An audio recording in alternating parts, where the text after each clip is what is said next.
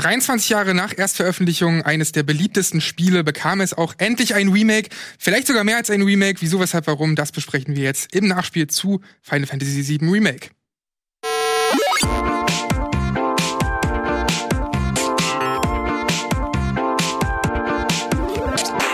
Hallo, herzlich willkommen zu Nachspiel. Endlich wieder ein Nachspiel mit Wirt, mit Ede und mit mir.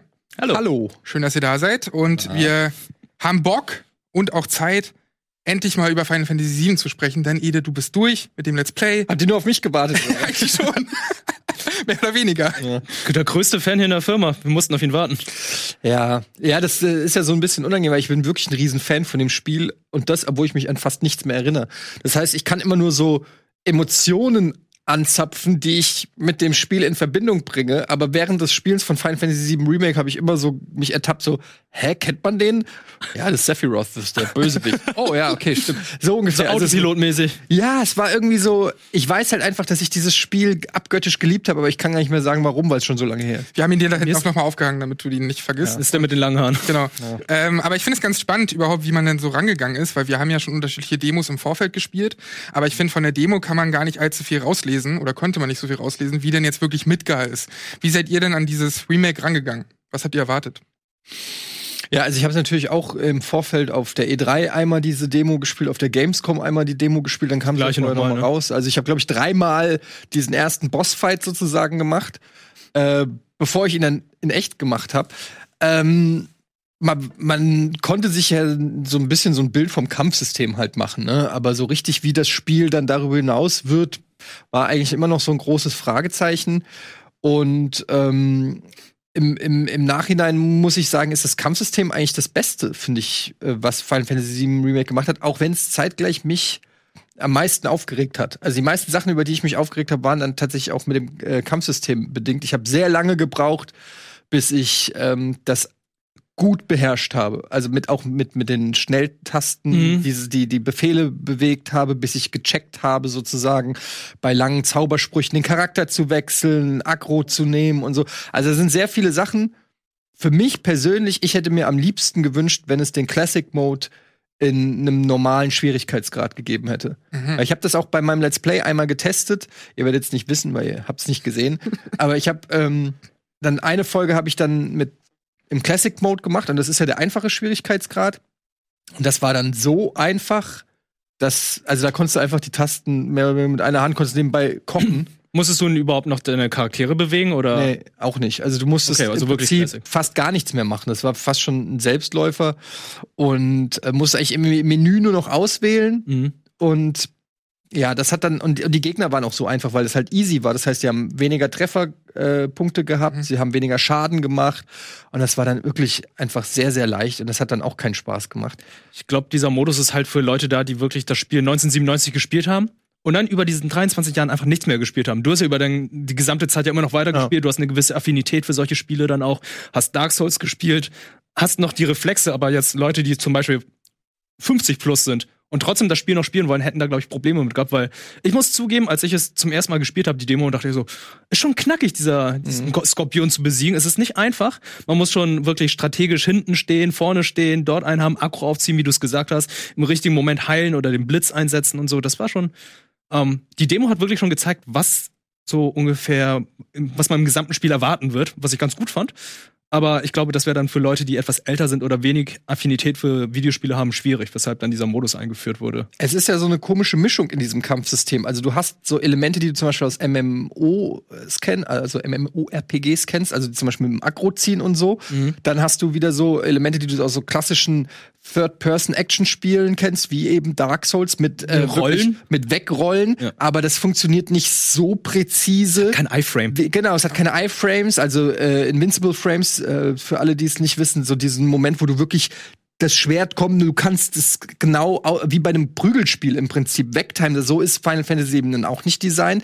Auf der anderen Seite ist es aber auch nicht einfach nur wie ein klassisches JRPG RPG oder so wie früher, ähm, sondern du hast dieses 3D-Environment, du kannst, manche Gegner musst du von hinten angreifen, äh, um sie, um, um, Schaden zu machen.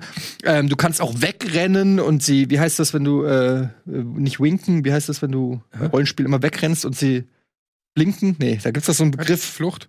Nee, so wenn du bei, bei Diablo wurde das äh, früher immer gemacht, wenn du, äh, wenn die, die Mobs zu stark sind, bist du immer weggerannt, hast äh, geschossen, weggerannt, hast. Da gibt's einen Begriff. Hit and Run. Nee. Ich sagen, aber, aber ich weiß schon, du, du rennst die ganze Zeit weg, um deine ATB-Leiste zum Beispiel aufzuladen. Ja, äh, ist auch egal. Ich, es gibt, ich habe den Namen dafür vergessen. Gibt es einen ganz bekannten Begriff. Also es gibt so verschiedene Elemente oder auch, dass du interrupted werden kannst. Das hat mich zum Beispiel zu weiß nervt gebra- as fuck, ja. gebracht, weil die Animationsphasen von Zaubersprüchen oder so teilweise so lang sind und du aber bei vielen Gegnern nicht so richtig erkennen kannst, wann der richtige Zeitpunkt ist. Also, die, weil oft die Kämpfe auch durch das Hin- und Herschalten von den Charakteren ähm, so durcheinander sind und du nicht immer genau im Blick hast, was macht der Boss gerade, also es ist häu- häufig in der Regel bei Bosskämpfen passiert, weil du hin und her switchst und machst und in Menüs bist und nicht immer genau sagen kannst, wie weit ist der gerade entfernt, würde der mich noch erreichen, wie ist seine Animation und man, da reicht ja manchmal reicht nur irgendein Piekser Ja. und dein mega Zauberspruch, den du, den du, der unfassbar wichtig ist, Ein wird interrupted, ein Heilzauber, der auf alle drei geht und mit 4000 Trefferpunkten halt, ist plötzlich weg. Aber deine ATB-Leiste ist weg, Mhm. die MPs sind weg und der Heil hat nicht stattgefunden, der Heal hat nicht stattgefunden. Und dann stehst du plötzlich da und bist fast Game Over, nur wegen ein so einer Aktion. Zum einen das und zum anderen, wenn wir schon mal bei Bosskämpfe sind, was mir so auf den Sack ging. Grundsätzlich mag ich ja das Kampfsystem, aber was mich gestört hat, war, dass du nicht beeinflussen konntest, wie sich die anderen bewegen, die du gerade nicht steuerst. Das war zum Beispiel bei dem Kampf gegen das, gegen, gegen das Haus, äh, gegen dieses riesige Haus, war es halt so, dass das ja immer dich so reinzieht, ne? Und du konntest nicht bestimmen, dass jetzt deine beiden anderen äh, äh, Kompanen, sag ich mal, weiter wegbleiben, weil in diesem Kampf wäre es sinnvoll gewesen, nur von Weitem anzugreifen, sondern die sind immer wieder ran und immer wieder in die Falle getappt. Genau. Und das hat so genervt, weil ich musste immer darauf achten, dass ich rechtzeitig switche, obwohl ich dann nur mit Cloud oder wem auch immer kämpfen wollte. Und das fand ich ein bisschen schade, dass man das nicht bestimmen konnte. Gegenbeispiel Final Fantasy XII, da konntest du ganz genau sagen, was die anderen zu machen haben. Oder Xenoblade Chronicles, da kannst du zumindest so rudimentär sagen, benutz Angriffszauber oder konzentriere dich aufs Heilen oder ich hätte mir auch gewünscht, dass man seine KI-Kollegen ich verstehe, dass man, dass das Spiel will, dass wir die selber steuern, aber dass man, dass die zumindest rudimentäre, smarte Sachen machen und nicht einfach in der Gegend rumstehen und den schlechtesten Angriff in ihrem Arsenal benutzen, ähm, das hat mich teilweise, also schon, weil so ist es, du musst erst zum Beispiel, du musst ja angreifen, um deine Leiste zu füllen. Die Leiste äh, brauchst du, um irgendeine Aktion Du zu kannst machen. auch die ganze Zeit herumrennen und warten, bis sie sich Aber langsam da fühlt sie sich halt sehr, sehr Sehr langsam. langsam, ne? ja. So, das heißt, ähm, und du denkst dann, ey, ich kämpfe jetzt seit fünf Minuten nur mit Cloud, jetzt springe ich mal auf Barrett. Der müsste ja mittlerweile die Leiste voll haben. Man sieht, sie ist zur Hälfte voll, weil der halt irgendwie da in der Ecke steht und pff, Du kannst sogar, du kannst sogar nur Items einsetzen, wenn diese Leiste voll ist, was ich am Anfang Ja. echt nervig fand. Ähm, dass man selbst fucking Items nur nutzen kann, wenn halt eine Leiste sich halb aufgefüllt hat und dann dauert das auch noch so lange. Aber warte, ganz kurz, wenn du nämlich auf Barrett gehst und auch nur einmal mit Barrett Es lädt schießt sich so schnell auf. und dann wieder zurückwechselt, dann geht, seine ba geht sein Balken quasi ganz schnell hoch, weil dann das Spiel checkt, ah, okay, ich soll ballern und die Leiste füllen. Und das ist einfach, äh, äh, das hätte man, finde ich, ein bisschen smarter regeln Ich fand's eigentlich ganz in Ordnung, weil dass man immer die ganze Zeit wechseln musste und ich fand, meine KI-Kameraden waren auch gar nicht so dumm, weil die haben mich auch meiste Zeit dann noch geheilt. Die, heil- die benutzen aber kein ATB, ohne dass du es ihnen sagst. Du lügst. Ja? Es sei denn, du hast Auto. Äh, Doch, es gibt eine Materie, die es heißt gibt eine Autoheilen. Auto, Ah ja, genau. Autoheilen. Wenn du Stimmt, die hast, das habe ich dann drin. Ja. Okay, dann, dann, dann heilen sie. Ähm, die kann aber auch dumm sein. Also Okay. deshalb, ähm, das ist, aber das wäre halt schön, wenn sie sowas machen würden, ne? Ohne dass man. Aber prinzipiell dieses, wenn wir schon bei Materia sind, ich finde, dass das nach wie vor ein saugeiles System ist. Also, dass du da wirklich diese Materia hast, die du frei in die Waffen reinsetzt. Du kannst dann auch bestimmen, dass Barrett der Heiler ist, meinetwegen. Äh, ich habe so gemacht wie früher klassisch halt irgendwie, dass Arif diejenige ist, die halt viel heilt. Ähm, aber du kannst dir das ganz frei verteilen und ich finde dieses Materia-System sau cool nach wie vor, weil du kannst halt auch sagen, äh, meinetwegen, Cloud hat alle Beschwörungen oder man verteilt die Beschwörungen eher, man kann sich das ja so verteilen, wie man will. Zum einen das und zum zweiten finde ich auch ganz nice dieses Waffenentwicklungssystem, weil das führt dazu, man kann die ja die ganze Zeit upgraden. Man kann äh, das Buster Sword, was man am Anfang hat, auch so geil ab hochleveln, dass du das auch am Ende benutzen kannst. Das heißt, dir steht da völlig die Freiheit zu sagen, okay, ich will mit dem Schwert oder mit dem Schwert. Es ist nicht so wie bei vielen JRPGs, dass die Waffe vom Anfang plötzlich total schwach wäre oder so, sondern du kannst sie gleichzeitig aufleveln. Und dadurch äh, habe ich zum Beispiel, weil ich dann irgendwie so ein Purist bin und als Fan, der halt Final Fantasy VII mehrmals gespielt hat, habe ich dann halt das Buster Sword irgendwie beim Finalkampf auch noch benutzt. Das ist bei mir genauso gewesen, weil ich alle anderen, ich habe alle anderen Waffen halt hochgelevelt, damit ich halt ihr Signature Move habe. Weil mit dem Signature Move kannst du dann auch im Nachhinein dann andere Waffen benutzen und dann die Attacke einsetzen. Und ich habe dann auch alles hochgelevelt, so dass ich dann am Ende einfach dieses Buster Sword habe, weil Ja. es ist halt echt schade, dass dieses ikonische Schwert dann einfach dann am Ende, wenn man jetzt sich Final Fantasy VII normal anschaut, nicht mehr vorhanden ist, sondern irgendein anderes, weil es gute Stats hat. Ja, also ich, da bin ich ein bisschen anders. Ich brauche in Rollenspielen, äh, ist ja dieser Klassiker Looten und Leveln. Und ich brauche, das ist schon immer, deshalb habe ich immer den Gag mit dem Dragons, äh, Dragon Sword plus 5, dass ich immer suche, ich brauche immer ein besseres Schwert. Ich, früher, als ich so, als ich noch diese ganz alten äh, Rollenspiele, also Final Fantasy 2 zum Beispiel noch oder die äh, Fa- Fantasy Star Teile oder so, da war es immer so klassisch, du machst einen Dungeon und dann kommst du in eine neue Stadt, da gibt's den äh, Waffenladen, da gehst du hin und dann kriegst äh, vorher hast du das Eisenschwert oder das Stahlschwert, jetzt kriegst, äh, kriegst du das Silberschwert. Später findest du das Goldschwert, dann das Diamantenschwert und dann findest du vielleicht noch irgendeine so eine legendäre Waffe. So, und bei Final Fantasy war das auch so. Ähm, und ich brauche immer dieses. Ich, ich brauche diese Karotte vor der Nase. So, ich brauche das einfach, damit mir ein Spiel Spaß macht. Und ähm, bei Final Fantasy VII Remake habe ich das fast so ein bisschen vermisst, weil du gehst manchmal irgendwo einen Weg lang oder findest irgendwo eine versteckte äh, Truhe und dann ist da ein Antidote oder so drin. Ja, wo ich mir dann sage, Alter Leute, das krieg ich für 30 Gil äh, an jeder scheiß Bank. W- Das ist doch kein, also dann, äh, das, ich brauche eine Belohnung, so, ja. Und ich, und Die kommen selten. ja, und Sehr ich brauche so Incentives für, äh, für, für, für, meine, für den Stress, den ich, den ich habe. Aber wie hast du das dann mit den Waffen gemacht? Hast du dann auch fleißig durchgewechselt und jede mal genutzt bei jedem? Oder Meistens schon. Also ich habe natürlich auch so diese Skills wollte ich halt fest freischalten. Also musstest du ja erstmal jede Waffe äh, benutzen, 100%. wobei das relativ flott eigentlich geht. Und äh, ich habe dann aber auch am Ende die letzte Waffe von von Cloud genommen. Die sieht zwar nicht so geil aus und ich gebe euch recht, das ist natürlich eine ikonische Waffe und so. Aber dann hätte man irgendein anderes System finden müssen, dass man sagt, okay, wir bleiben. Er hat nur diese eine Waffe und die macht er halt immer geiler oder so. Ähm, aber ja, also es ist jetzt auch kein großer, großer Punkt, aber das Loot in dem Spiel hat schon, ist ein weiterer Kritikpunkt, den ich habe.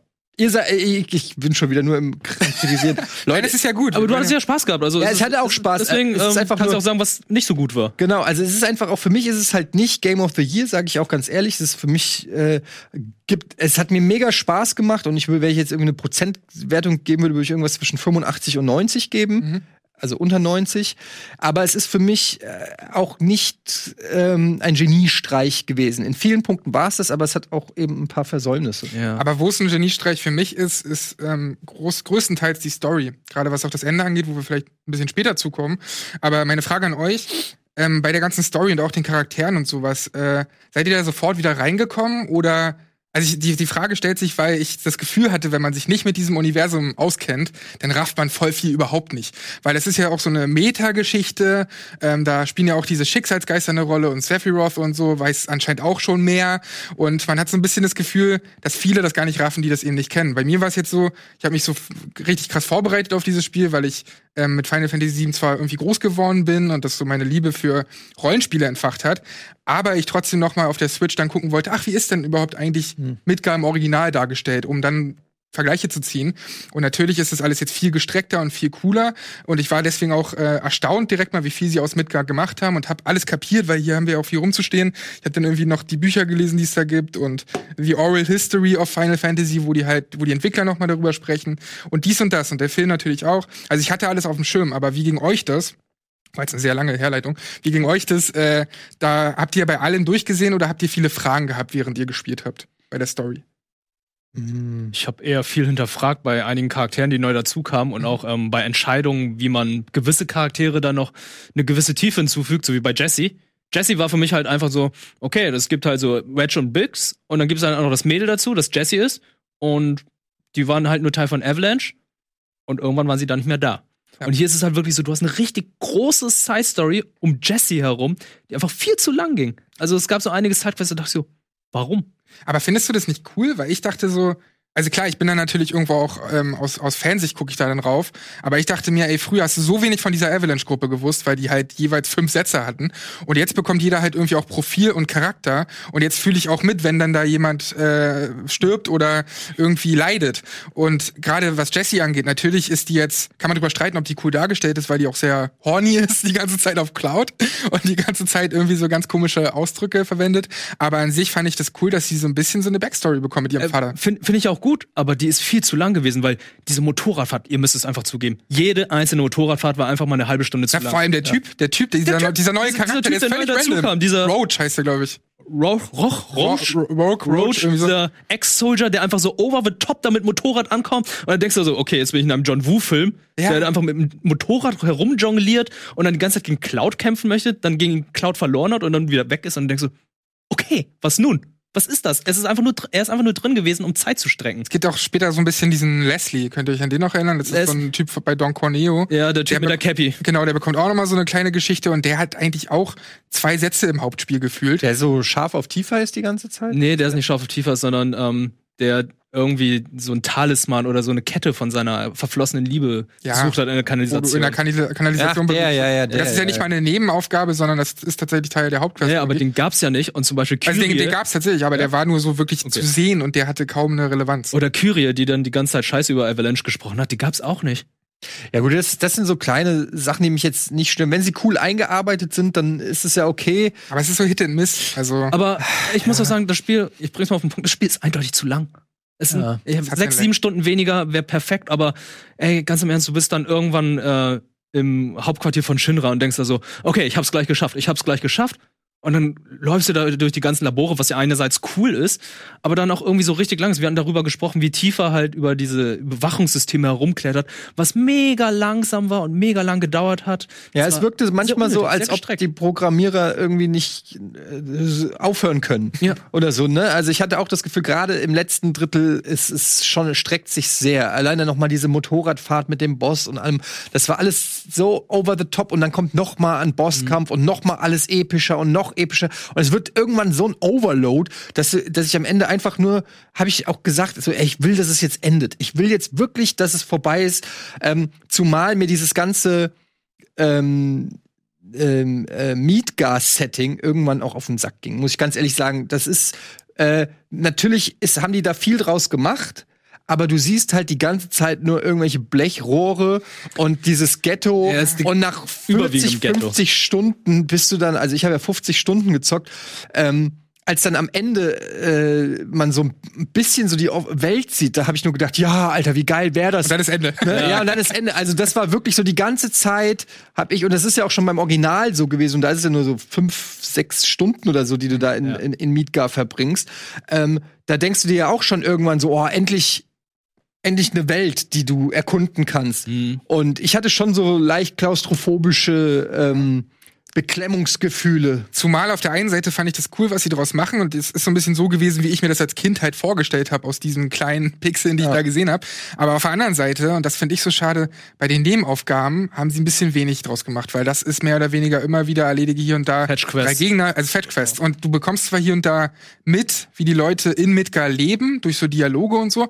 Das ist ja alles ganz schön und gut, aber die Aufgaben an sich sind übelst repetitiv und nicht besonders spannend. Äh, Und die Belohnungen sind auch meistens nicht so geil. Das, das, das, da sind wir wieder bei diesem, ähm, bei diesem Belohnungssystem, äh, wo ich ja immer sage, dass das FromSoft so gemeistert hat, dass du, wenn du eine richtig schwere Passage hast, hast du auch meistens eine richtig gute Belohnung. In welcher Form auch immer, das muss ich Du mal hattest auch dieses geheime Item Labor sein. von äh, Shinra. Das war zum Beispiel eine gute Sidequest. Ja, Das- mit, mit den, äh, die Arena meinst du? Ja, Nee. nee, nicht Arena, sondern unterhalb, äh, unterhalb der Oberfläche. Da Ach, gab's wo halt den Behemoth. Genau, wo du äh, ja. äh, Bahamut, äh, Behemoth. Behemoth. Behemoth. Ja, ja, sowas. Das ist ganz cool gewesen, Das war ganz cool. erfährst ja. mehr über Shinra, merkst dann so, okay, die sind äh, Stimmt. ein bisschen shady und so, und dann kriegst du noch so eine geile Bewohn äh, Bewohnerung. Sorry, Animal Crossing, sondern du kriegst noch eine geile Belohnung. Selbst hier baut das ein. Das so, ah! Sorry. Ja, aber du hast vollkommen recht. Also ähm, da, das, diese, diese Sidequests, die haben, haben mich auch nicht wirklich ähm, gebockt. Ähm, ich finde halt insgesamt also ich war ja einer der wahrscheinlich wenigen Menschen weltweit, die Final Fantasy 15 mochten. Ich mochte es auch. Und ja, es hat aber ja sehr viel Hate gekriegt.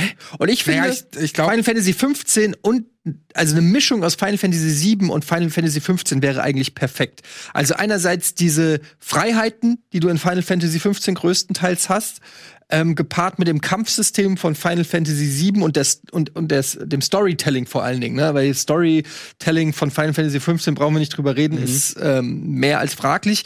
Aber diese, diese Open World, dass du, dass du halt einfach irgendwo hinfahren kannst äh, oder hingehen kannst und gucken kannst, was da passiert, das fand ich, äh, das hat mein, mein, mein Abenteuer äh, Drang in Final Fantasy 15 deutlich mehr befriedigt als Ja. in Final Fantasy 7. Da gibt's das ja gar Aber nicht. das kommt kann, ja erst Das noch. kann ja vielleicht noch ein Final Fantasy Ja. 7 2, Remake 2 erscheinen. Aber da kommen wir mal später zu, wenn wir Kann- ein bisschen kann- über die kann, ja. Zukunft Kann, sprechen. So. ja.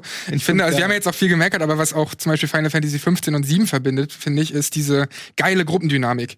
Also ich finde, beide Spiele schaffen es total gut, diese Gruppe geil darzustellen. Gerade mit diesen Charakteren, die man jetzt seit vielen, vielen Jahren kennt, ähm, wo so viel rausgeholt wird. Auch so Dialoge zwischen einer Aerith und einer Tifa, wo ich gar nicht wusste, dass die dann so gut befreundet sind. Die haben gar keine. Chemie in den Spielen gehabt. Ja, eben. Vorher. Und das ist jetzt alles da und das ist wirklich schön dargestellt, weil natürlich ist nicht in der ganzen Welt alles technisch perfekt. Da gibt's auch Stellen, die sind total rough. Aber was so die Dialoge zwischen, zwischen den Charakteren angeht und wie die aussehen, das haben sie sehr detailliert gemacht. Und da sind so schöne Referenzen drin. Und ähm, da ging mir wirklich das Herz auf, wenn die miteinander gesprochen haben. Auch mit einer Marlene, also die Tochter von Barrett. Ähm, wenn die da mit Aerith später ähm, diesen, diesen Arc hat, wo sie äh, die Kleine rausholt und so, ne? Und das ist so herzlich alles. Also wirklich, da ist mir das Herz aufgegangen. Das war so Ja. schön. Ich finde auch, das ist die große Stärke ähm, von Final Fantasy VII Remake, ist ähm, die Charakterinteraktion und auch die, ja, einfach wie die wie die Welten auch dargestellt werden. Also zum Beispiel auch Aerith mit ihrer äh, Mutter, ähm, diese Geschichten. Du hast Barrett mit, mit Marlene. Ähm, du hast dann auch immer mal wieder so Geschichten zwischen Tifa und Cloud oder so. Oder auch die, die Avalanche-Leute. Und dann- Also es gibt immer so ganz viele kleine Sachen, wo du dich auch wirklich interessierst für die Charaktere. Und dementsprechend fand ich dann auch das Ende schön. Ähm, wenn du dann irgendwie Charaktere, die du im Laufe des Spiels gesehen hast, mit denen du irgendwas durchgemacht hast, wieder siehst, ähm, wie diese, äh, wie heißt diese ältere Frau, die dann Die, Haus die, die Haushälterin, ja. Die Haushälterin, ich habe jetzt auch ihren Namen vergessen. Ja. Die wie so eine Mutter für Tifa ist. Ja, genau, ja, genau. Wenn du die dann siehst oder ähm, äh, wie die dann irgendwie da im Ghetto da wieder die Sachen aufbaut und so Geschichten. Also da gibt's so ganz viele kleine Anspielungen, die dem Ganzen mehr Fleisch gegeben haben, ja. Und, und das, das finde ich auch, hat, hat Final Fantasy VII Remake gut gemacht. Es gab zum Beispiel auch sinnvolle Neuerungen, wie dass die Avalanche-Gruppe, diese Ökoterroristengruppe, nicht nur aus drei oder vier Leuten bestand, sondern anscheinend besteht diese Avalanche-Gruppe mit Barrett herum, ist einfach nur ein Zweig von einer ganz größeren Gruppe, weil da gab es ja diese Sidequest, von der ich erzählt habe, dass ich es ganz mies fand mit äh, Jesse, wo dann plötzlich so eine halbe Armee als Unterstützung kam und da dachte ich so, okay, die Avalanche-Gruppe ist doch größer als erwartet. Das sind jetzt nicht nur vier Ökoterroristen, die jetzt irgendwie Kraftwerke in die Luft sprengen wollen, sondern es sind sehr viele Leute, die dann jetzt irgendwie auch glauben, dass Shinra nichts Gutes führt. Die auch so ultramilitärisch irgendwie agiert. Ja, ja, so. also da gab es ja wirklich eine gewisse Hierarchie und so weiter.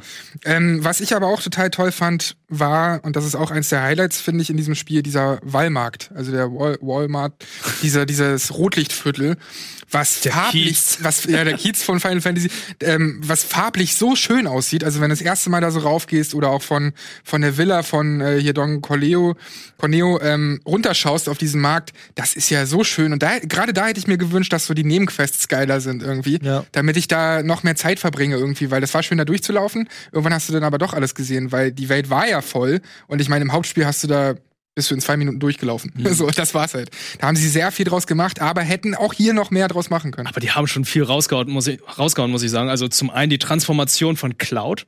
Die ist ja fantastisch. Also ich dachte erstmal so, okay, ähm, wärm dich mal auf. Und ich dachte so, oh Gott, jetzt tanzt er da mit seinem Schwert und wedelt herum. Ich dachte so, oh Gott, was, what the fuck ist das? Dance Dance Revolution, drückst im richtigen Moment noch die Knöpfe und dann kommt der große Auftritt von Cloud. Und ich dachte so, oh mein Gott, ich habe ich hab den Moment gecaptured und musste mir den nochmal anschauen, weil ich die ganze Zeit Knöpfe drücken musste und wollte die ganze Zeit gucken, wie Cloud da abgeht. Aber sein Gesicht ist die ganze Zeit so Resting Bitch Face mäßig, was ein bisschen schade war. Jetzt, wo ich Ede sehe, muss ich mir das auch von dir nochmal anschauen, wie du das gespielt hast. Nicht nur das, Wie, wie sondern fandest du denn das überhaupt? Auch die Massage gemacht? Sein Handjob?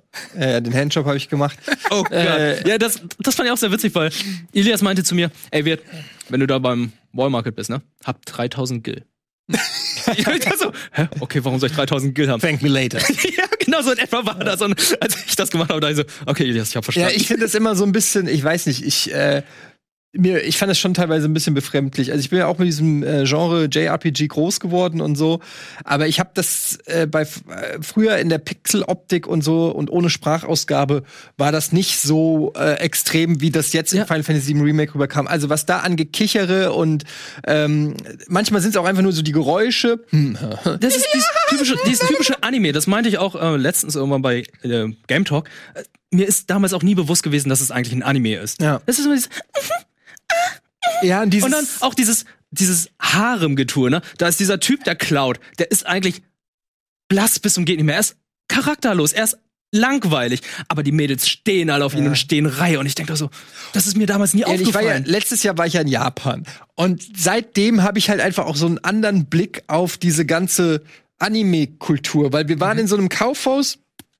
äh, in äh, so einem Spielzeug-Action-Figuren-Kaufhaus, die da so äh, ein äh, neben dem anderen ist. Wart ihr schon mal in Japan? Akihabara. Ich wollte im Ja. Oktober wollte ich hin, das fällt jetzt natürlich flach. letzt- Du, war- du warst auch da, Ja, ne? Ja, und äh, genau, und da ist in, in Akihabara ist halt ein so ein Kaufhaus neben dem anderen, ja, und du kommst rein und es ist Actionfigur neben Merchandise-Artikel und Schlüsselanhänger und äh, dein Kopf explodiert. So, dann fährst du mit der Rolltreppe hoch. Exakt das gleiche nochmal mit tausend anderen Roboter, Monster, jedes Videospiel in Figurenform. Es ist unfassbar. Du fährst hoch Und dann Pornos. und zack, bist du plötzlich mitten in so einer Hentai-Abteilung. Ich war in dem gleichen Kaufhaus. Ey, die sind alle so. Ich war in dem gleichen. Und Da wollte ich hin. und plötzlich denkst du dir erstmal so, ach cool, Animes. Und dann denkst du so, okay, warte mal, ist das ein riesengroßer Penis? Oder sind das Schulmädchen? Oder ist das ein Penismonster? Penis, Penis, Penis, Penis, Penis, Penis, Penis, Penis. Und dann, gehst, du- und dann gehst du eine Etage rüber und dann ist alles wieder normal. ja, und du und da stehen da und, und da stehen irgendwie so Schuljungen, sage ich jetzt mal, die sich da irgendwie so diese Porno-Heftchen und es ist und und äh, es ist so strange, für, zumindest für unsere Kultur. Für mich war das so strange zu sehen, wie normal da auch mit dem ich sag mal, so ein pädophiler äh, Touch das alles hat, meiner Meinung nach. Ja, es sind halt Schulkinder oder Schulmädchen, die dort in, in unfassbarer Put und dann auch gleichzeitig mit so riesen Möpsen und riesen äh, Genitalien und alles. Es war sehr, sehr explizit und übertrieben. So, lange Rede, kurzer Sinn, warum erzähle ich das? Einfach nur so. Ähm, und das habe ich halt gesehen und habe ich gedacht, okay, so dieses, dieses ganze Thema Sex, ja, und dieses verspielte Thema mit Sex und dieses Over-the-Top-Ding, das ist einfach in der japanischen Kultur auch ein Stück weit verankert, wahrscheinlich, weil die auch sehr verklemmt sind und ähm, sehr äh, obrigkeitshörig und das dann eben durch ihre Kultur und ihre Fantasie sehr stark ausleben. So, that being said, dann bist du halt in so einem Handjob.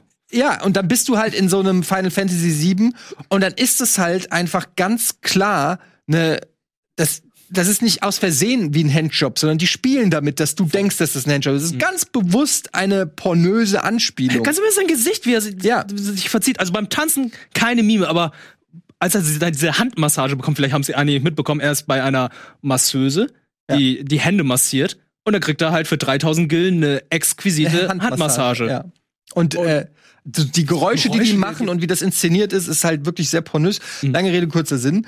Äh, ich fand, ich finde das trotzdem dann irgendwie befremdlich. Also ich guck, ich spiele dann dieses Spiel, ich habe dann da so diesen Schwertkämpfer, der gegen Maschinen kämpft und dann plötzlich kriegt er eine Handmassage, kommt dabei fast. Als nächstes Ja. hüpft er in ein Frauenkostüm und hat so eine wirklich sehr, sehr äh, schwule Darbietung, was ja okay ist, aber irgendwie im gar keinen Kontext irgendwie passt, sondern du hast das Gefühl, sie wollen einfach mal jetzt, dass du dich einfach mal damit auch identifizierst und alles wirkt so ein bisschen drüber und ich muss sagen, ich fand's dann auch ein bisschen befremdlich, sage ich ganz ehrlich. Ich, ich fand's Ja. zwar lustig Ist lustig, ja? es ist Ja. lustig, es ist irgendwie auch äh, sympathisch inszeniert, aber irgendwie saß ich auch da und hab mir gedacht, wir habt ihr Es passt nicht zum Charakter, weil dieser Charakter es passt zu gar nichts. Es ist einfach drinne aus, weil, keine Ahnung, warum. Also ich meine, Final Fantasy VII Remake braucht jetzt nicht einen Handjob oder einen, ähm, einen Tanzwettbewerb. Also das Ding ist, naja, aber das Original hatte ja auch ähm, lustige Momente, die ein bisschen cheesy waren. Also natürlich konnte man nicht so viel draus lesen, weil es nur Dialoge waren in Dialogkästen. Ähm, und ich kann es total nachvollziehen, Ede, und mir ging es auch so, dass ich mich nicht bei solchen Szenen jetzt wohlgefühlt habe. Aber ich finde, dass das eine angenehme Abwechslung ist zu der eigentlich total tragischen Geschichte. Denn man muss sich ja mal reinziehen, das ist äh, nun mal so eine Art Cyberpunk-Welt. Du hast diese zwei Ebenen, Shinra, dieser große Konzern, also alles sehr cyberpunkig. Und ähm, das ist schon es sterben sehr viele Menschen, ne, wenn die so einen Reaktor halt in die Luft jagen. Ja, und dann finde ich aber- das auf der anderen Seite ganz cool, wenn das mal so aufgelockert wird. Das ist natürlich Aber jetzt kulturell ü- drüber so. Aber jetzt stell dir mal vor, du guckst Blade Runner oder Blade Runner 2049 und plötzlich äh, macht Ryan Gosling so eine Quatschszene mit. Guter mich, Punkt. Also mich reißt es dann raus. Äh, ich, das ist dann wieder sowas, wo ich sage, was das jetzt wird jetzt geht jetzt schon ein bisschen weit, aber da denke ich mir über Videospiele, was wollt ihr eigentlich? Wollt Ja. ihr ernst genommen werden als Story-Medium oder müsst ihr immer wieder so zurückfallen auf gewisse Rollenklischees, auch das tiefer mit diesen Riesenmöpsen und so? Ich weiß, das ist irgendwo eine Tradition von Videospielen, aber irgendwie denke ich mir, ähm, nehmt euch doch selbst ein bisschen ernster und traut euch auch mal ähm, ja, so gewisse äh, Geschichten auch ernst zu erzählen, ohne sie dauernd zu brechen. Das würde ich mir persönlich wünschen, aber ich, ich bin halt auch nicht mehr zwölf. Ich, und ich weiß, dass dieses Spiel natürlich auch zwölf- und 16-jährige japanische ähm, Leute, äh, M- Schulmädchen ansprechen soll oder Schuljungs ansprechen soll. Und die finden es halt mega geil. Ich kann ja aber nur sagen, wie ich's, wie es auf mich mit 41 äh, äh, Allmann äh, Achim wirkt. Allmann, ja. Und, und, ja, ist halt so. Ja. Ich denke an unser Allmann Achim. Ja, Mallorca Money. Und Mallorca Money sagt halt so, ja, äh, ich, ich verstehe, wo es herkommt. Ich äh, finde es auch gut inszeniert im Rahmen dessen, aber ich, ich hätte mir da eher weniger over-the-top-Quatsch gewünscht und mehr ernsthaftes, weil es gibt diese ernsten Szenen ja, ne? Also gerade klar. so, wenn es äh, äh, um Shinra geht oder auch beim Showdown und so, da gab es immer wieder so Szenen, wo ich sage, okay, das hat richtige so Leone-Charakter, so, das hat so richtig geilen äh, Sci-Fi-Stuff. Und dann brauche ich nicht irgendwie Quatsch dauernd. Also wie zum Beispiel Tifa zum Beispiel, äh, nicht Tifa, sondern hier Aarons Mutter über ihren Ehemann Ja, erzählt. sowas. Das fand ich super, Ja. das gab's vorher nicht. Man erfährt ein bisschen mehr und dann, dass Aerith dann plötzlich kam, irgendwie mit ihrer Mutter, die am Bahnhof da lag und sie die dann adoptiert hat und so. Das sind so Geschichten, die ich echt cool fand. Und äh, natürlich, da kam dann dieser Bruch, aber man muss auch bedenken, Anime-Serien, auch wenn es ein ernster Anime ist, es gibt immer dann immer diese eine oder andere Folge, die dann ein bisschen verspielt ist und so weiter. Und ich glaube, das ist dann halt Ja, DNA das ist davon. Genre-typ. Das ist das Ja, Genre. ist- Aber wo es dann auch super ernst wird, ist das Finale natürlich. Und da reden wir nach der Werbung drüber. Dann geht's nämlich weiter mit unserem Nachspiel zu Final Fantasy VII Remake. Bis gleich.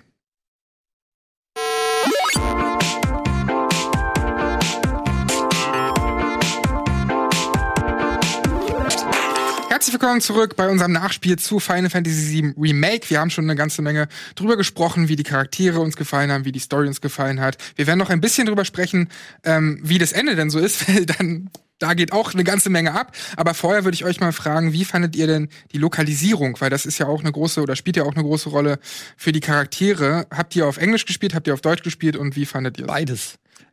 Also es war bei mir im, im, im Knaller durchgenommen ein großes Thema, äh, hat sich auch gezogen. Es war aber auch ein bisschen mein Fehler, weil ähm, ich hatte ein Vote gemacht äh, am Anfang, äh, soll ich auf Englisch oder auf Deutsch spielen und dann war das Ergebnis, ich weiß gar nicht mehr, äh, 51 zu 49 oder so für Deutsch. Also sehr knapp. Und du hättest, es hätte genauso gut, wenn ich den Vote noch fünf Minuten hätte laufen lassen können, in die andere Richtung gehen. Okay, dann habe ich erst mal Deutsch gemacht und dann habe ich gedacht, oh Gott, das ist ja furchtbar. Hab's dann auf Englisch gestellt, woraufhin dann alle gemotzt haben, ey, man macht doch keine Umfrage und wenn du schon fragst, äh, Demokratie, äh. Und dann habe ich gesagt, ja, okay, ich habe gefragt, ich halte mich jetzt dran. Und dann habe ich wieder auf Deutsch gemacht. Dann haben sich die Leute beschwert, ja, kannst dich mal entscheiden? Ähm, Also es gab nur Stress und dann hab, ich- bin ich aber bei Deutsch geblieben. Du kannst ja nicht alle glücklich machen. Ja, das habe ich dann auch gelernt. Und die eindeutige und dann, Mehrheit.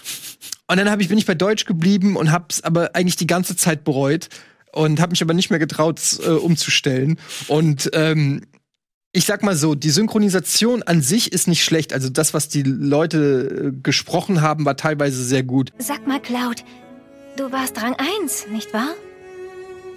Ja. Aha. Ist das etwa ein Problem? Du ähnelst ihm nur. Ähneln? Wem denn? Meiner ersten großen Liebe.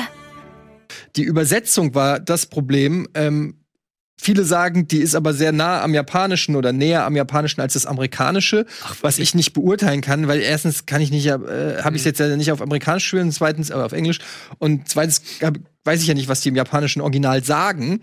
Ähm, also selbst wenn es so ist, kann ich ja trotzdem sagen, dass dann mir die englische Interpretation besser gefallen hat, weil die nicht ganz so über over the top war wie die deutsche. Nice to meet you again. Again, huh? What? You don't remember? ich weiß nicht, es klingt halt auf Deutsch klingt vieles einfach auch noch mal ein bisschen komischer. Und also so, es gibt Szenen von Cloud, wo er ganz anders wirkt. Im Das Deutschen, ist im Deutschen klingt er teilweise so abartig arrogant, auch so ähm, so ja, Arif, du bist mir egal, so weißt du, er hätte sich nur noch schubsen, schubsen müssen eigentlich. Und im Englischen hat es so ein bisschen so einen anderen Twist irgendwie, dann doch so ein bisschen. Was sagen Sie denn statt alles, was sagen Sie denn statt Alleskönner zum Beispiel im Alles Englischen? klar. Merc. Merc. Ja, also du Der ist der Söldner. Söldner. Weil im, im, im Deutschen sagen sie alles, ah, da ist der Alleskönner. Und da habe ich mir schon Genau. gedacht, Und das, das- sagt, wer so, das sagt doch auch in, also das sagt doch kein Mensch. Nee, weil ich hab's, ich habe ein Hybrid, eine Art Hybrid, Hybrid gehabt. Ich hab's auf Englisch gespielt von der ähm, Sprachausgabe, aber mit deutschen Untertitel. Aha. Und da bin ich komplett durchgedreht, weil die haben komplett, die haben was ganz anderes Ja. gesagt, als irgendwie äh, in der Übersetzung steht. Also zum Beispiel war es also, da meinte doch Barrett im Fahrstuhl, ja, ich kann das Herz des Planeten hören und hörst du es spüren, hörst du es klopfen und so weiter. Dann meinte Cloud irgendwie in der englischen Version, ja, dann geh einen Arzt holen. Da brauchst du einen Arzt. Und in der deutschen Version, da meinte irgendwie ganz abwertend, der interessiert mich nicht.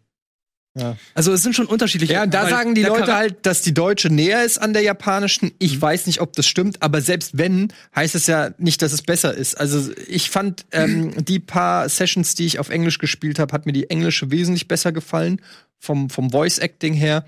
Ähm, trotzdem finde ich, es gab auch immer wieder gute Szenen auch auf auf Deutsch. Aber so, so richtig warm bin ich bis zum Schluss nicht damit. Ja, ich weiß, ich bin mir nicht sicher, wie genau lokalisiert wird, also vom Japanischen, ob die, ob die Deutschen von den Japanern äh, jetzt das nehmen oder vom Englischen, weil dann hast du ja einen Schritt mehr. Aber ich habe mich mal ein bisschen belesen, ähm, weil das gab auch bei Square Enix diese Videoreihe, wo sie über die Lokalisierung gesprochen haben. Und was ich noch nicht so häufig bei Spielen gesehen habe, ist diese Art, wie sie das gemacht haben. Und zwar geht's nicht nur darum, wie synchronisiert wurde, sondern auch die Wirkung der Charaktere ist von Sprache zu Sprache unterschiedlich, weil sie nämlich äh, eine Technologie nutzen konnten, die automatisch Lippensynchronisation aus den Worten der Charaktere generiert haben.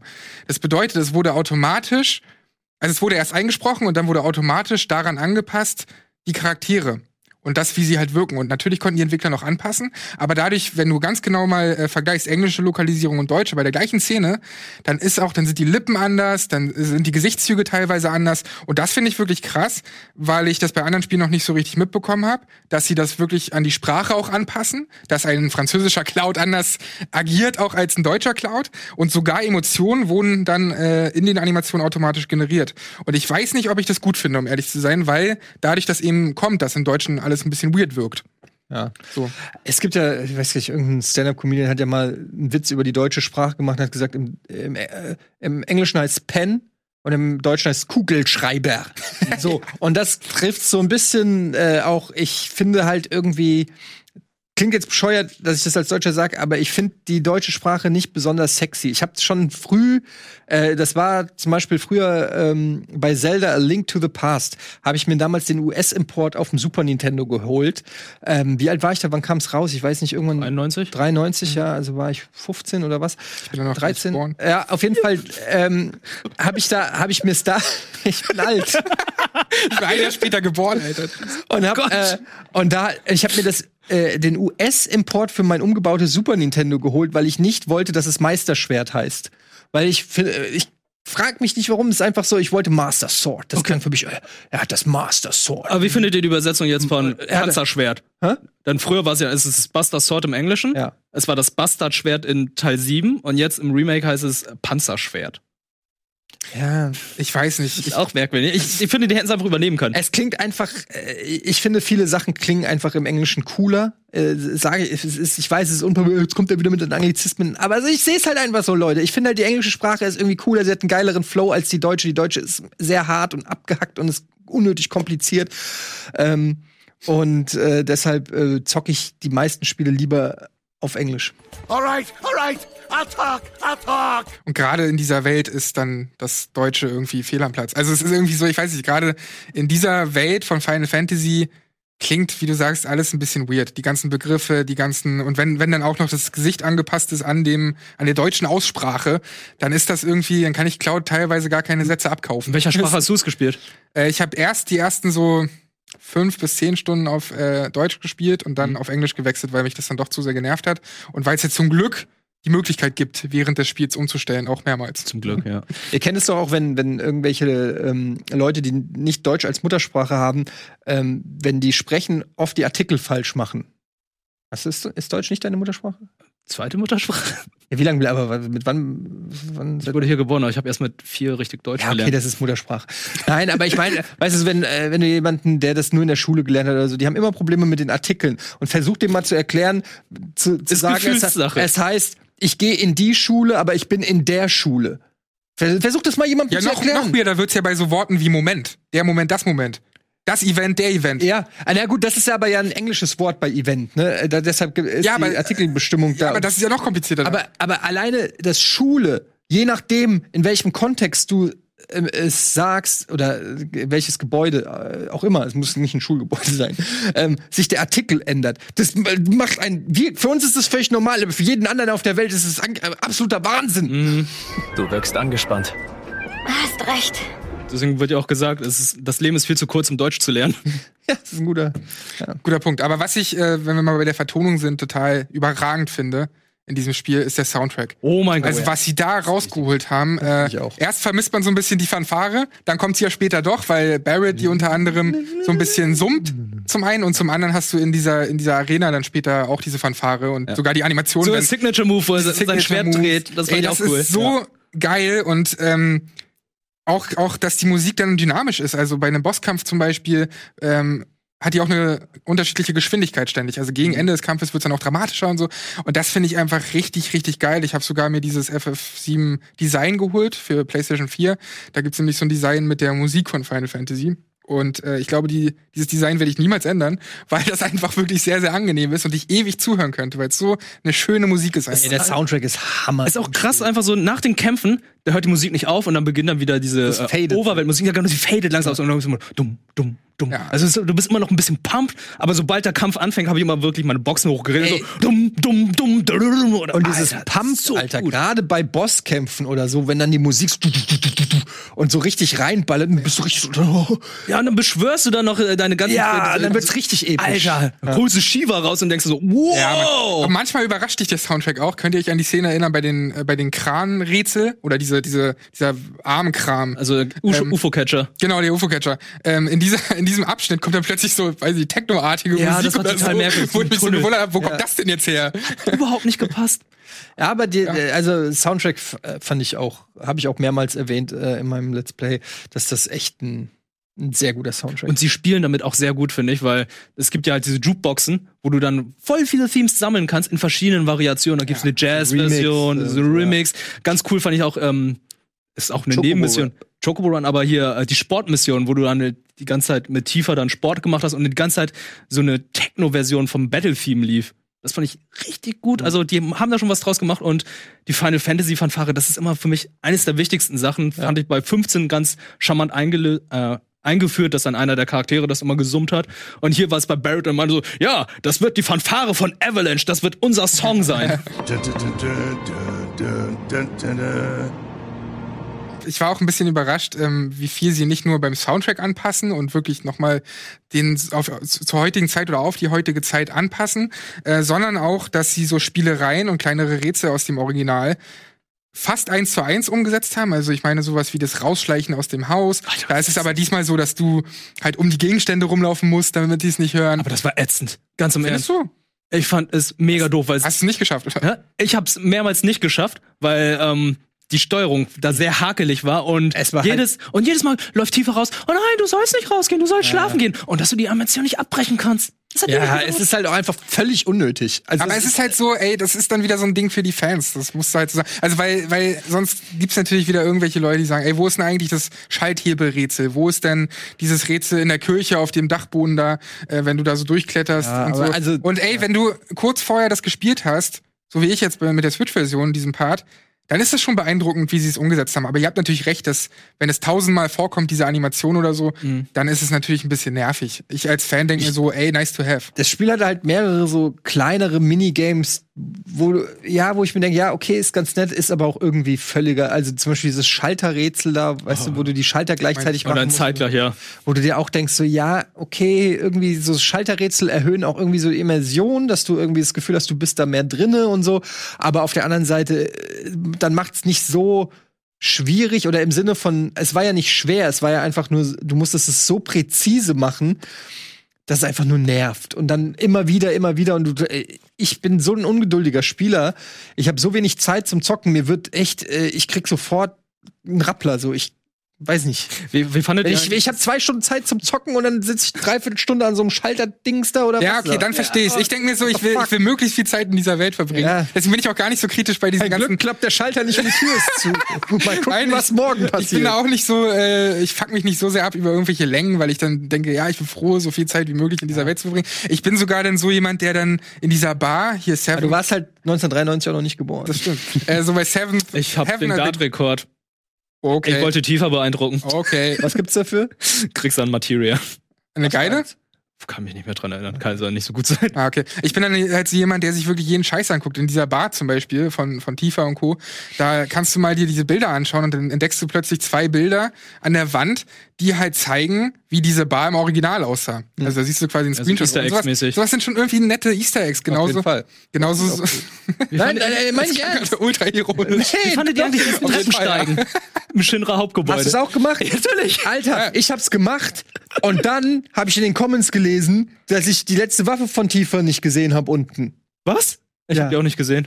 Diese, Ey, was, wo? Diese, diese rosa Handschuhe von ihr. Ja, ich dachte, diese rosa Ach doch, Handschuhe die hab bekommt sie, wenn du hier ähm, herumhangelst. Nee, Beim diese, es gibt eine letzte Kiste unten im Shinra-Gebäude, da wo diese Autos stehen. Ja, genau, da, die habe ich bekommen. Ja. Die Ja, bekommst gut, du, wenn du herumhangelst. Ja, genau, die, das ist die letzte Waffe Ach so, von ihr. okay. So, und ich habe die aber nicht gesehen Hm? und bin 50 Stockwerke hochgelaufen. Und du Und, und dann habe ich das gelesen und dann habe ich nächste Folge, äh, muss ich, habe ich dann halt äh, gesagt, nee, okay, ich muss auf jeden Fall nochmal neu starten. Das Shinra-Gebäude, weil ich wollte die scheiß Okay, Waffe von. Tifa. Oh nein. Dann habe ich aber den Aufzug genommen.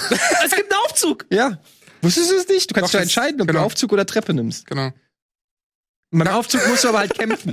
Okay, ich bin zu Fuß hoch. Es Ja. war einfach mega witzig, weil ich dachte so, ja, 64 Stockwerke wird ja kein Problem, ne? Cloud läuft ja die ersten 10 ohne Problem hoch und dann wird er immer langsamer, langsamer, die Musik fadet langsam aus. Äh, Barrett überholt ihn. Barrett ist die ganze Zeit noch am rummeckern und schreien und Tifa die ganze Zeit, wo seid ihr, wo seid ihr? Also es war schon witzig. Ey, was ich aber auch echt cool fand, ähm, das sind ja nur Easter Eggs, aber wenn ihr mal nur stehen bleibt mit den Charakteren, dann mich interessiert so in Spielen halt, was machen die dann, ne? Weil das ist ja auch ein Teil der Immersion, was machen die in dieser Welt? Und zum Beispiel bei Cloud ist es so, dass er sich das Schwert verlagert, weil ihr müsst es euch mal reinziehen, der rennt halt mit einem riesen Ja, Schwert rum, echt? was super, was super, ähm, Von super super schwer aufs ist. rechte Schulterblatt. Ja, er, er packt es so ein bisschen um, weil das ist ja auch anstrengend halt. macht- oder bei hält es Barrett, mit einer Hand, komm. oder bei Barrett genauso, der hat ja seinen, seinen Arm, ne? Sein Arm ist ja eine Waffe einfach und das heißt, sein richtiger Arm ist ja nicht mehr da. Und er kratzt sich dann da halt dran so. und ich denke mir so, ey, das wäre in Wirklichkeit halt echt so, dass er sich da kratzen würde, weil Phantomschmerzen oder whatever da sind. Ich fand's ganz cool, wenn sie in der Nähe der Jukebox sind, dann fangen sie an mitzuwippen.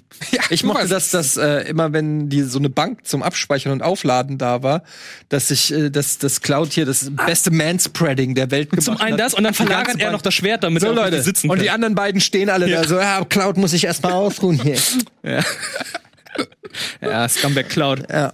Das ist so gut. Ähm, was ich aber schade finde, also auf der einen Seite sind so viele Details drin, auf der anderen Seite hast du aber irgendwelche Ecken, wo du siehst, Alter, die Textur fehlt oder es ist Bei total ver verwaschen. NPCs bei so Schildern, also es gibt in der Stadt oder in den ganzen Slums gibt's halt irgendwelche Schilder von Restaurants und weiß ich was, da kannst du nichts drauf lesen und einmal gibt's ja später so eine Szene, wo man hochklettert und so auf das zerstörte, auf die zerstörten Slums runtergucken kann und da ist einfach eine Wand, die sieht aus wie aus dem Original. So Ja, es gibt, die. es gibt ja noch- viele solche Szenen. Zum Beispiel, Kraftwerk runterschaust. Da siehst du einfach nur, das ist eine hässliche Bitmap. ja, Ja. genau. Ganz am Ende, auch wenn du da äh, diese, diesen Weg da gehst. Das meine ich Da, und, und, und diese Skybox oder was, das ist so ein hässliches Bitmap, da, was auch völlig farblich überhaupt nicht passt. Das sah so hässlich aus. Was ist denn das für eine Skybox? Das ist ja das hässlichste, was ich in meinem ganzen Leben je gesehen habe. Nicht mal, da blinkt nicht mal irgendeine Animation oder irgendwas. Das ist einfach nur ein riesengroßes Bitmap. Und dann haben die gemerkt, wir müssen es größer ziehen, dann wurde es immer unschärfer. Na gut. Oder what the fuck, warum gibt's kein Spiegelbild?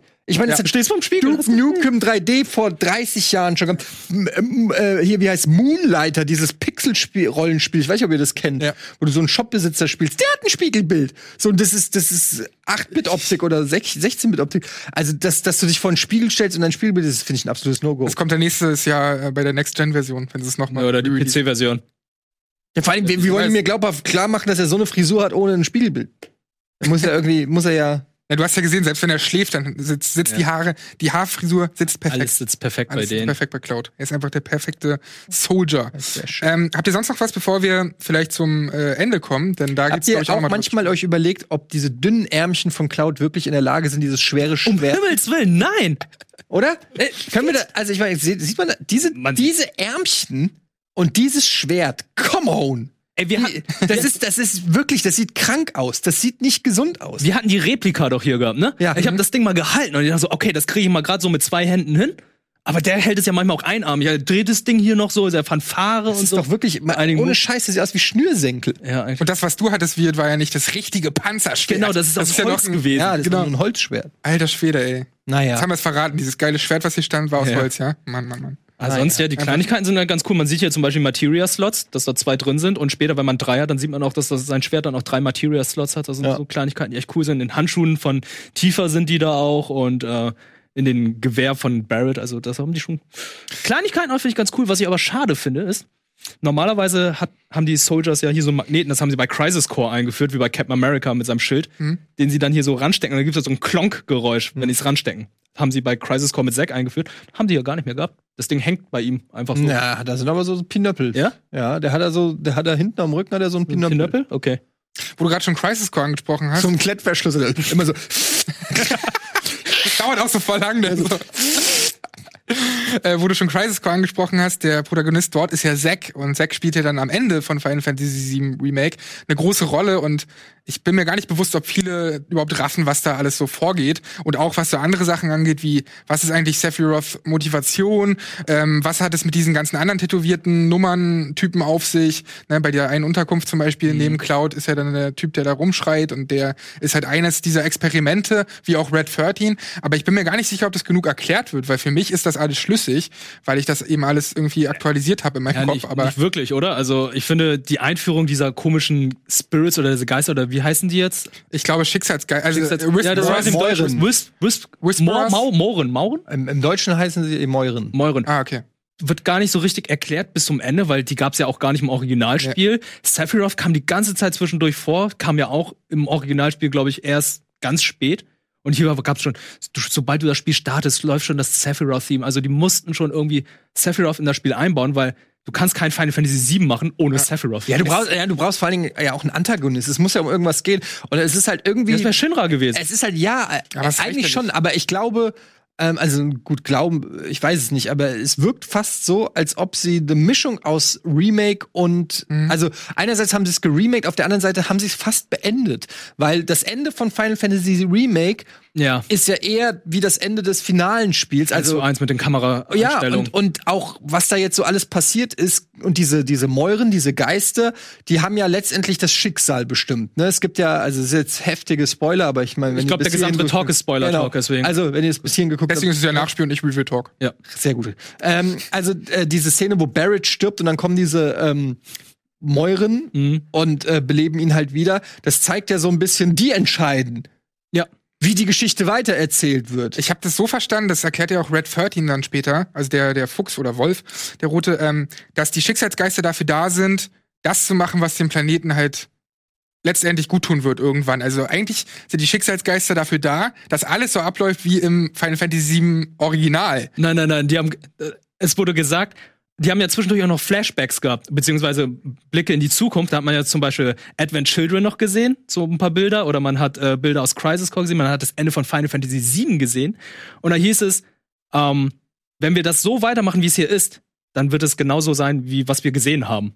Das heißt, ich glaube, Final Fantasy VII Remake wird nicht genauso enden wie Final Also, Fantasy ich nee, meine, genau. das sind die Programmierer, die uns sagen, ähm, das Final Fantasy VII, was ihr kennt, haben wir mit diesem Kapitel jetzt abgeschlossen. Ja. Und das, was noch kommt, wird was ganz anderes. Deswegen Genau. steht ja auch zum Schluss so ein Zitat da wie, ähm, äh, was steht The da? unknown The unknown journey. journey will continue. Ja. Das sieht so aus, deswegen heißt es vielleicht auch Remake, dieser erste Teil, weil das wirklich noch so ein Remake ist, was sich an das Originalspiel hangelt. Aber jetzt auch mit Zack, was wir auch gleich nochmal erklären können, äh, sieht es halt so aus, als wenn ab dem zweiten Teil was ganz anderes passiert und das vielleicht gar nicht mehr Remake Part 2 heißt, sondern Reunion oder whatever. Reimagination, was auch immer. Das ist halt Irgendwas- mehr als ein Remake. Und das finde ich, echt toll, weil das meinte ich mit, äh, als ich am Anfang gesagt habe, Geniestreich, weil ich finde, wenn du ein Remake machst, dann musst du dir auch gut genug überlegen, was du Neues reinbringst. Und dass es nicht nur ein lames 1 zu 1 Remake ist, sondern dass du auch kreativ irgendwie was anderes machst. Und ich wäre völlig cool damit, wenn uns jetzt ab der nächsten Episode Sachen gezeigt werden, die wir so noch nicht kannten. Ich würde es, glaube ich, ganz schlimm finden, weil tatsächlich ist es dann wie, für mich fühlt es sich gerade so an, als wäre es einfach nur noch, wir versuchen, die Fans zu befriedigen, indem wir denen das Ende geben, was sie haben wollen. Die wollen nicht, dass Aerith stirbt. Und ich habe das Gefühl, durch dieses neue Element mit diesen Mäuren und dass sie dann halt nicht das machen wollen, was Final Fantasy VII ist, dass dann Aerith zum Beispiel nicht stirbt, dass Zack dann nicht stirbt, was wir am Anfang auch gesehen, am Ende noch mal sehen und dass dann irgendwie alle happy sind und das ist dann das wahre Ende und das Ja, Final gut. Fantasy VII, was wir auf der PlayStation 1 damals gespielt haben, ist halt nur eine alternative Timeline. Ja, aber das ist jetzt natürlich alles sehr spekulativ, weil es kann genauso gut sein, dass sie sagen, okay, das sind einfach coole Charaktere, die wollen wir erstmal noch benutzen und die können ja immer noch sterben oder in einer Klar. anderen Art und Weise. Es ist, es ist super schwer zu sagen. Auf jeden Fall haben sich die äh, Programmierer durch diese Mäuren-Monster und auch dadurch, dass sie zeigen, dass ähm, Aerith überlebt hat und dass ähm, Zack am Leben ist, der ja eigentlich stirbt, äh, dass dadurch auf jeden Fall alles jetzt erstmal offen ist. Man kann jetzt überhaupt nicht abschätzen, ähm, wie es weitergeht. Und ich finde es insofern zumindest fragwürdig, als dass, ich habe jetzt Crisis Core nicht gespielt, aber was man darüber weiß und gelesen hat und gehört hat und so, ist ja dieses ganze Final Fantasy, es war ja ein Prequel. Und Mhm. wäre Zack nicht gestorben, dann der hat ja dadurch erst ganz viel in An Anstoß gebracht. Also dadurch, Genau. dass er noch lebt und am Ende sieht man ja sogar, wie er mit Cloud zusammen Richtung Midgard geht. Und das, Cloud hat das Schwert von ihm ja auch. das, das macht schon alles irgendwie dann nicht mehr so schrecklich viel Sinn. Da bin ich mal gespannt, was da dann am Ende die er Erklärung für Was ich auch nicht ganz gerafft habe, ist, ähm, es wird ja so gezeigt, als wäre das der gleiche Zeitpunkt. Also wenn Zack da steht und Mhm, gerade die, ja. die Soldaten ihn eben nicht besiegt haben wie in Crisis Core, sondern er gesiegt hat und er blickt äh, von der Ferne auf, auf, auf Midgar. Midgar, ja. Und das sieht alles so ein bisschen aus, als wäre das der gleiche Zeitpunkt, was ja gar nicht sein kann, weil Crisis Core, ich glaube, zwei Jahre davor spielt. Und ich frage mich, wie sie das dann lösen wollen. Äh, aber zeitgleich weil wir über das Paralleluniversum gesprochen haben, was auch darauf hindeutet, ist diese Chipstüte. Habt ihr die am Ende gesehen? Diese Chipstüte. Wie Metal ähm, Gear irgendwie. richtig ja, das ist im Haupt. Mit dem Hund halt Du siehst die ganze Ja, Zeit ja so einen Hund mit so einer Mütze. Und das ist ja dieser Ava- Avalanche-Hund, der immer. So ein Maskottchen quasi. Ne, Maskottchen Und von äh, das ist aber ein anderer Hund wie der, den wir am Ende auf dieser Chipstüte sehen. Und dadurch haben viele oder oder dadurch wirkt es so, als wäre das jetzt ein Paralleluniversum, womit sie nach diesem Remake machen könnten, was sie wollen. Und das finde ich eigentlich spannend, weil ich meine, ich kenne die Hauptgeschichte bis zum Erbrechen. Dann Ja. gibt auch was Neues so. Also gut, aber da muss man es auch nicht Remake nennen. Also für mich ist Ja. das dann, also Remake heißt, ich mache das gleiche noch mal in geilerer Grafik und und neuere Spielvariante. Äh, Wie Resi. Und ich meine, das Ding ist halt, Final Fantasy VII hat halt schon eine Million Interpretationen. Ja, alleine hier, was hier alles schon steht. Das und, spielt auch danach und und, so. Und das spielt danach. Und Also da muss dann Square Enix aber auch mal sagen, was sie eigentlich wollen. Wollen sie das Universum erweitern oder alternieren oder wollen sie einfach die berühmte Geschichte Final Fantasy VII noch mal neu erzählen? Da wirken die gerade so ein bisschen wie bei Star Wars, dass der eine nicht weiß, was der andere will und so. Ähm, das am Ende des Tages interessiert mich aber eh am meisten, wie ist das Spiel? Und ich hoffe inständig, dass der neue Teil, also Final Fantasy Remake 2, nenne ich jetzt einfach mal so, dass es da dann auch offener wird, weil ich mir ist das zu schlauchig. Ich, ich brauche mehr Freiheit in meinem Rollenspiel. Ich brauche mehr ähm, äh, Möglichkeiten vom normalen Storypfad abzuzweigen und zu gucken, was ist da und möchte dann dafür auch belohnt werden, entweder mit Story oder mit Loot. Ähm, ich würde mir wirklich wünschen, dass es in Richtung Final Fantasy VII offene Welt geht. Ich will den Gold Sourcer sehen. das ich aus deinem Mund als Ja, Open World Anti. ja, äh, Open World meine jetzt nicht, ich meine jetzt nicht ein klassisches Ubisoft Open World Spiel, sammelt 20 Kirschen und 15 äh, Federn, um mir einen Item-Slot mehr zu machen, sondern ich meine wirklich eine ähm, eine Welt, wo ich sagen kann, ich kann da hingehen und gucken, was da ist, oder ich kann da hingehen und gucken, was da ist. Also Open World nicht als Genre, sondern als, als die Möglichkeit, mehr Freiheit, äh, Erkundung zu haben. Eigentlich müssen sie das machen, weil nach Midgar öffnet sich das ja auch und Genau. du läufst ja dann eben auf, ja, über diese offene Welt. Das kannst du heute nicht mehr so bringen. Da müssen sie sich schon was einfallen lassen, aber dadurch, dass es offener wird, müssen sie es eigentlich auch so machen. So bin ich der Meinung. Ja. Aber ähm, vieles deutet halt darauf hin, dass es, Will mit dem Luftschiff fliegen. ja, vieles deutet aber darauf hin, dass das äh, auf jeden Fall viele neue Elemente geben wird. Wie gesagt, Zack lebt noch. Ähm, gut, Arif, an dem Punkt sind wir ja eh noch nicht, wo sie im Original eigentlich stirbt. Deswegen mal gucken, wo es dahin geht. Die Vision hat man schon gesehen. Aber ich hatte ein bisschen das Gefühl, dass diese Schicksalsgeister eben dazu da sind, alles zu versuchen, um alles so stattfinden zu lassen wie im, im, im Original. So, du hattest es vorhin verneint, aber du hast es auch so verstanden, oder? Nee, ich hab's eher verstanden, dass äh, die Schicksals... Ja, die sind... Nee, die sind dazu da, damit das nicht wie in Final Fantasy VII endet. Das hatte doch, äh, Ah, okay, weil, hatte doch Red gesagt. Weil guck mal, sie sind äh, ja, die haben ja diese Vision gehabt und dann haben sie gesagt, wenn, wenn wir hier verlieren, dann wird, wenn, wenn es genau hier so endet, dann endet es so, wie wir es in den Visionen gesehen haben. Aber es gibt ja zum Beispiel so ähm, Anhaltspunkte wie, immer wenn die auftauchen, Dann retten sie eine Person, beispielsweise bei äh, Wedge, nee, bei Wedge sogar retten sie ihn nicht. Wenn alles runterfällt auf Wedge, ne, auf diesen dickeren Dude von Avalanche, dann ähm, halten sie ihn zurück, sodass Mhm. Aber- er in aber den Briggs Trümmern- wird gerettet. Aber Briggs wird gerettet gleichzeitig. Und auf der anderen Seite, wenn Barrett stirbt, Ja, dann sind ja auch die dafür verantwortlich, dass er eben nicht stirbt, sondern sie heilen ihn dann. Wie wär's denn, wenn der nächste Teil so eine Art Al Alternative Timelines hat? Also, dass du selber noch mehr entscheiden kannst, Uh. wie du was machst und dementsprechend sich die Story verändert. Also zum Beispiel, du lässt, du hast hier, äh, weiß ich, Aerith stirbt, rettest du sie oder rettest du sie nicht? Und dann ist es bei dir und wenn du sie es ist so Mass Effect-mäßig. ja, aber das wäre doch geil. geil wär und wenn sie denn? stirbt, dann entwickelt es sich so, wie, wie man es vom Original halt logischerweise kennt. Boah. Aber du kannst sie dieses Mal auch retten und musst dann halt gucken, was das wieder für, äh, für ein Bu- Butterfly-Effekt Hey, sozusagen das wäre mega geil, wär aber geil. das wirst du von Final Fantasy Ja, nie erwarten oder bekommen. Weil Das wäre ganz schön groß. Aber das wäre Hammer. Das wäre halt dieses, was irgendwie hier David Cage irgendwie seit Jahren versucht, aber auf ganz anderem Level nochmal. Und ich glaube, dazu müsstest du so viele Jahre jetzt noch entwickeln. Was glaubt ihr denn überhaupt, wann der nächste Teil kommt? drei Jahre. Und ein Film. Wie bei Final Fantasy 15, wo du die Story erst verstehst, wenn du den Film Also jetzt nach äh, dem, äh, was ich jetzt so gespielt habe, wenn die die gleiche Qualität haben wollen, das ist einfach allein durch diese vielen, vielen CGI-Geschichten ist das einfach. Das ist ja jetzt rein vom spielerischen her oder vom Leveldesign her ist das ja nicht so krass, ja. Aber vom ähm, einfach vom Programmieraufwand auch was die was die Effekte und alles so angeht, ist das einfach schon ein riesiger Zeitfresser. Also drei Jahre frühestens würde ich wahrscheinlich sogar Ja, die Engine steht ja schon, ne? Und so. Das ja, die Engine, es ist halt die Frage, wie viel Gedanken haben die sich wirklich gemacht? Ähm, wie hat sich das Spiel jetzt verkauft? Was für ein Feedback kommt jetzt noch? Ne? Kann ja auch sein, dass die Fans alle unzufrieden sind. Ich weiß gar nicht, hat sich's gut verkauft? Weiß das jemand? Ja, sie hatten doch irgendwann mal bekannt gegeben, ich weiß nicht, wie viele Millionen es waren, aber relativ früh war das eine gute Zahl. Allerdings wurden auch die eingerechnet, die nur verschippt wurden.